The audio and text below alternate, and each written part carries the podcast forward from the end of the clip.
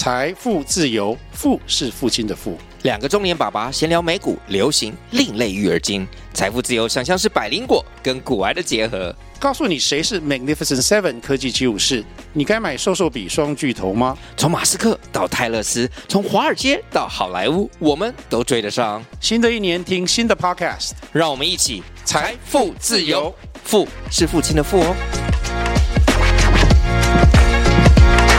好，那我首先先介绍一下自己，我是我是母羊座，然后如果从阿育吠陀来看的话，我是风火型的人格，然后如果从现在很流行的那个 MBTI 来看的话，我是 ENFJ，反正从各个方向哦，然后我的血型是 B，所以你从各个面向去看，我就是一个急躁又火爆，然后很思绪很跳跃，行动力很强，但是很没有耐心的人。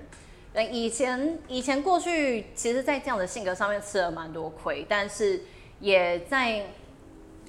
一直都以为自己的个性就会是这样子下去。但是其实就直到直到后来有一个契机让我开始接触到瑜伽，然后在这样的契机之下，我们后面会继续提到，在这个契机之下，我发现自己其实没有是一定非得如此。有时候我们都会想说，哦，我就是这样，或是他就是那样，其实没有就是怎样。所以，所有你的行为跟你的想法，都是可以透过自己有意识的觉察，然后跟调整去做出改变。那这个改变到底要改变成什么样子呢？如果是从行销的角度来看，我们可能就会变成说，我想要改变成更迎合客户，或是更迎合市场。但我自己有一个比较跟自身有关的改变的参考方向，就是你擅长的不一定是你需要的，然后你需要的可能是你不擅长的。那这个后来也就为我的瑜伽教学定位了我的教学风格。好，等一下讲到后面，大家就会稍微比较有感觉了。然后简单介绍我的工作经验，因为可能我们都会很好奇眼前的这个瑜伽老师以前是做什么的，因为好像瑜伽老师是某种第二人生。然后这个瑜伽老师，所有的瑜伽老师看起来都啊轻轻飘飘的啊，或是看起来很强壮、很健康。那他以前究竟是怎么样子的人呢？我以前曾经在呃台北、香港、越南、深圳都有工作过，有做过行销，有做过科技产业，大部分的工作都是跟行销或者跟业务类型有点关系。然后最早以前我其实是读商业设计，但是商业设计里面有商业跟设计，也许从那个时候就可以闻到一点点的迹象。我对设计是非常不擅长的，所以这 PPT 也做的非常简单。但我很喜欢商业，我商业的科目都可以拿满分。所以那个时候就发现，我蛮喜欢在商业行为里面去反推一些人的消费心理学。以我们在以前的商业课里面会学到一些消费心理学，然后就觉得哦，心理学蛮有趣的。我喜欢去了解人的行为，然后我喜欢去认识人。然后到后来，因为自己是从读商业设计出来的，所以其实一开始在找工作的时候，也是有点像跟跟着大家经常做的领域。我其实第一份工作，刚才。我想想是哪一位？是谁呢？有一位说在呃帮帮创作人做经济，是是就是当他们的那个 mentor 之类的。对，我的我大学毕业的第一份工作是当类似像艺术经济、艺术家的经纪人。在当年的那个年代，是艺术家跟创作者他们比较不擅长自己去谈商业合作。所以我有点刚好可以介于他们跟商业之间，就是我稍微懂一点点设计跟艺术，但是我又很喜欢商业，所以我就在中间当他们的桥梁，然后做艺术的经济。所以当时的工作内容有点类似，像是比如说我们会从阿根廷找艺术家来台湾，然后在某一个废墟里面请邀请他在这里驻村，然后跟台北市政府拿补助。我的工作类型大概就是这样。好，所以呃那个时候就接触蛮多艺术家跟创作人。那他们就影响了我的第一次创业，因为就是在这个刚才也有人提到，你物理性的去接触一群人，你很容易会被他们影响，所以你可以是被动的被影响，你也可以是主动很希望被影响，所以去接触他们。我当时是被动的被影响，所以就所以就认识了这些艺术家之后，我就觉得哇，我也很想有自己的自创品牌。当时才大学毕业一年多而已，然后所以我就创了我自己的第一个品牌。那当时的品牌其实一开始是蛮蛮浪漫的想法，就是我想要做一个皮件的品牌，然后身边就有很多创作人，他们自己做皮革啊，或者是做一些视觉的艺术创作，做插画。然后我们那个时候整天都是泡在艺术市集或者是创意市集里面。早期的创意市集其实是比较没有那么商业，真的有很多很多很有趣，然后很有才华，准备要开始发光发热的艺术家跟创作人在创意市集里面。所以那个时候就开始自己的创业，但也因为从创业里面发现到自己的不足。那这一段经历虽然我没有很详细的写上去，但我觉得蛮值得分享的。我当时在自己很想要做一个皮革品牌，然后因为完全不知道怎么做皮革，一开始先去找皮革的师傅，然后找皮革的包包的源头，然后有点类似像批货回来，然后批批之后觉得自己想要做，但怎么做都做不好。所以我在尝试了一年多，快两年，就是把所有的资金，当时的资金都花完，其实就是我的嫁妆。我爸问我说：“你要创业还是要嫁妆？”我说：“创业。”所以我就没有嫁妆了。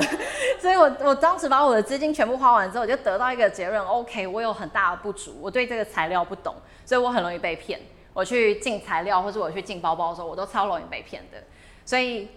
但我那个时候也算是年纪小，但又很很。胆子很大，我就拿着自己创业的经验，然后非常土法炼钢，列出了全台湾我可以找到跟皮革行业有关的公司。然后他有我找到了一个类似像皮革协会的名册，然后我就一个一个去查，先找出在台北的，然后再一个一个去查，看哪一个公司网站看起来比较年轻一点点。最后找到了一间在内湖的，我就打电话去毛遂自荐，我就说：“哎，你好，我之前自己自创品牌弄了皮革，然后呃，我现在想要更了解皮革这个行业，我想我会做行销，那你们有没有需要什么人？”那间公司传统到不行，他大概快了，他就叫我等一等，然后等了三个月之后才跟我说：“那你可以寄纸本的履历过来吗？” 我就寄了一个 A4 的履历，从来没有做过这种事情。那但总之呢。就在那一段时间，我从一个完全对皮革这个材料零知识，因为我的大学不是学材料的，也不是学皮革，皮革只是一个议题，皮革本身不重要。大家要听到这一段要分享的，我从一个零皮革知识的，真的是皮革产业的小白，然后毛遂进去到那间公司，公司后因为大家都是传产的老前辈了，所以他们都不想要被外派。刚好我就出现，他们说那你要去香港吗，所以我就这样去香港。他说你要去香港吗？我们想要呃跟海外做商业往来的时候有个中间的据点，一切都是发生在疫情之前，所以非常的流动，所以就去了香港，然后成为公司第一个外派，然后第一个海外的实体店的据点，从香港一路往外去广州、深圳，然后还有我们到美国都有很稳定的客户。然后到那个时候，我就发现说，OK，我对这个材料我真的是太喜欢了。但是我们的公司其实在做贸易的，那贸易它需要知道这个东西的程度，就仅仅是你能够知道什么是好东西跟坏东西。但是因为我对这东西实在是太感兴趣，我当年真的好喜欢皮革，所以我就决定再拿着皮革贸易公司的这段经历，我用毛遂自荐了，我就找到了一个在越南的台商，然后我们是在做皮革加工的，所以是更往上游去了。我从最末端批发包包，批发。自己做包包，然后到材料的买卖，然后最后材料的制造，所以后来就到越南去研究这个皮革的材料它怎么制作。当时就是跟很多化学材料一起接触，后来当然就离开了，有一些比较其他比较个人的价值观的原因，但就不赘述。可是，在那一段经历里面，我觉得对于后来要做别的事情，会是一个很大的勇气，是因为我已经经历过一次从零开始。很多人在面对转职，特别是你要转职到一个截然不同的领域的时候，会有很多的害怕。一个讲一个比较老梗的，我们会有一点沉没成本，觉得说，哇，我已经大学读了四年了，我不做这个不是很可惜吗？如果你出社会已经做了某一个工作，你做财务做了好多年，然后你突然要离开去当一个可能月薪只有两万块的瑜伽老师，觉得自己是疯了吗？然后我们会有这样子的不安，因为我们不知道一旦转弯之后，你要前进到什么样的的。森林黑森林里面，所以那一段经验，从从我的皮革的一路的体会，从完全不懂材料，到后来到皮革加工厂里面的业务，我们到最后的技能，几乎是你手去摸一块生皮，生皮是大家应该都没有看过的，就是在你平常看到的皮革的在前身，但是已经是牛的在下几个阶段了。你几乎一摸那个生皮，大概就可以知道说它这个东西已经经历过哪些流程。比如说经过洗皮、经经过染染，然后到了平常你去外面创意市集看到的那些包包，那些包包的皮料，我们几乎一摸就可以知道说这个厚度是如何，然后这个是南美的皮还是是欧洲的皮，是小牛皮还是成牛皮，就是大概都可以这样子摸出来。所以那个时候其实是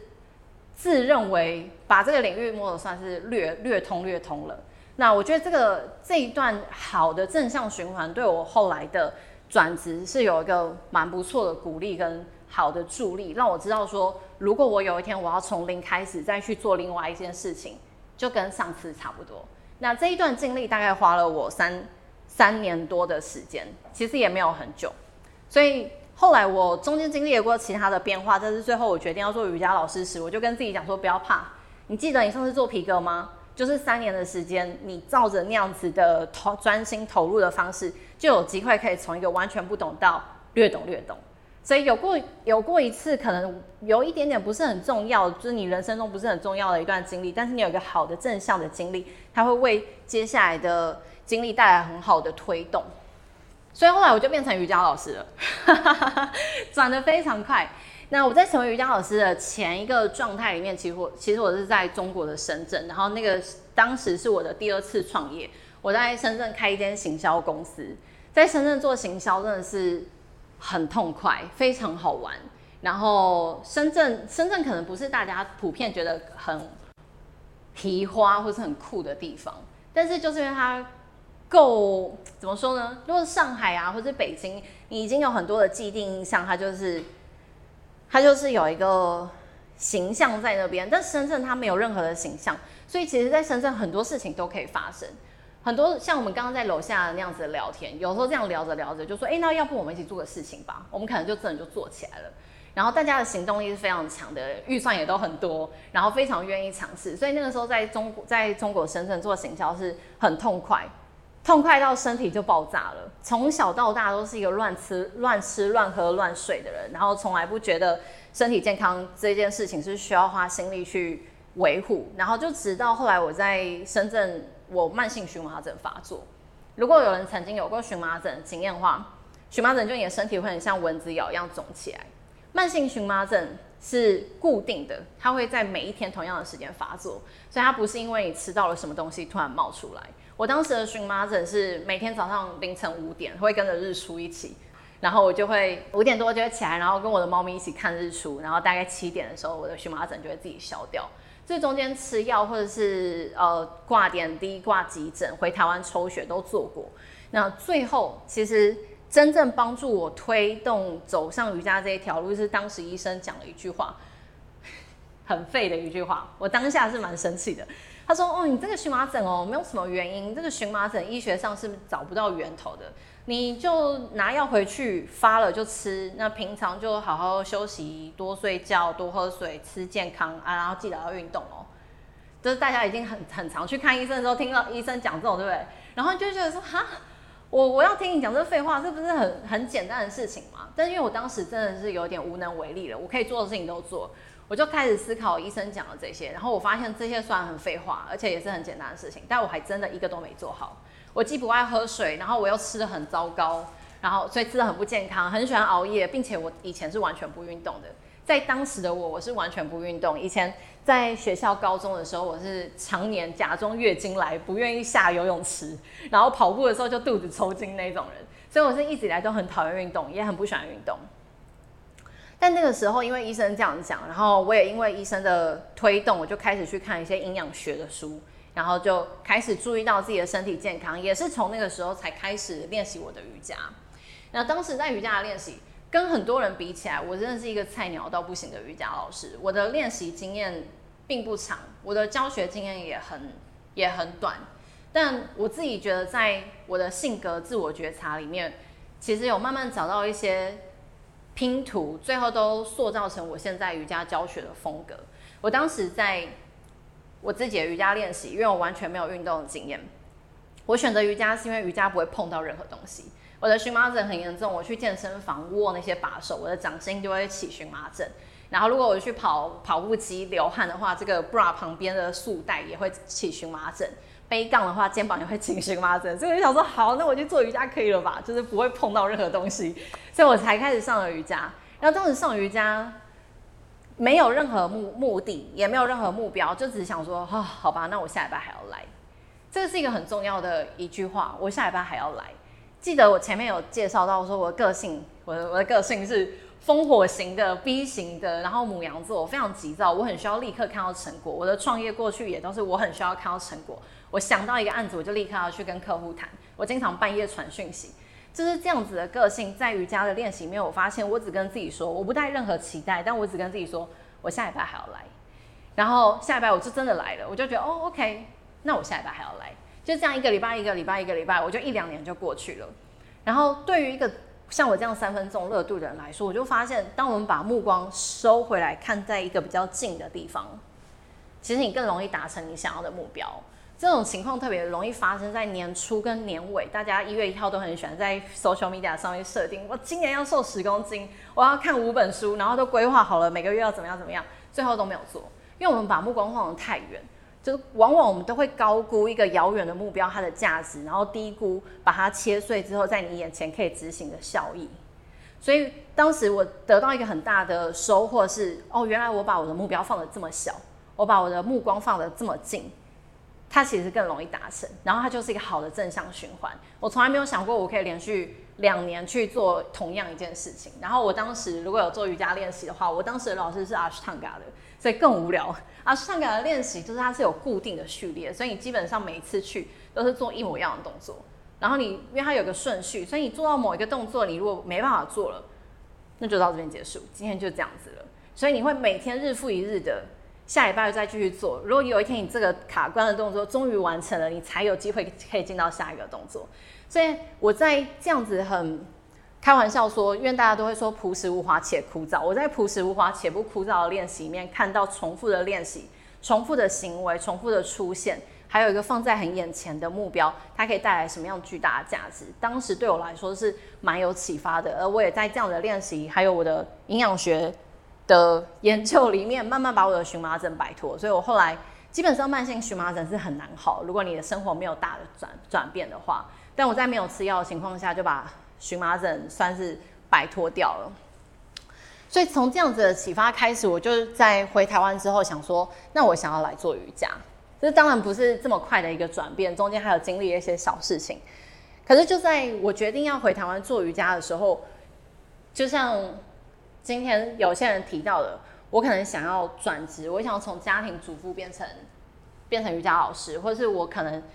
我是一个到处租借空间的，我想要现在开始有自己的空间。我们要做这些事情的时候，都会有一个很庞大的未知感，不知道说那我该如何做。就算你约略知道该如何做，它还是有很多的 question 会冒出来。财务可以 balance 吗？那我可以行销吗？我可以找到同学吗？很多事情都会冒出那个问题，然后让你觉得你没有办法决定该怎么做。所以在瑜伽教学风格的定位，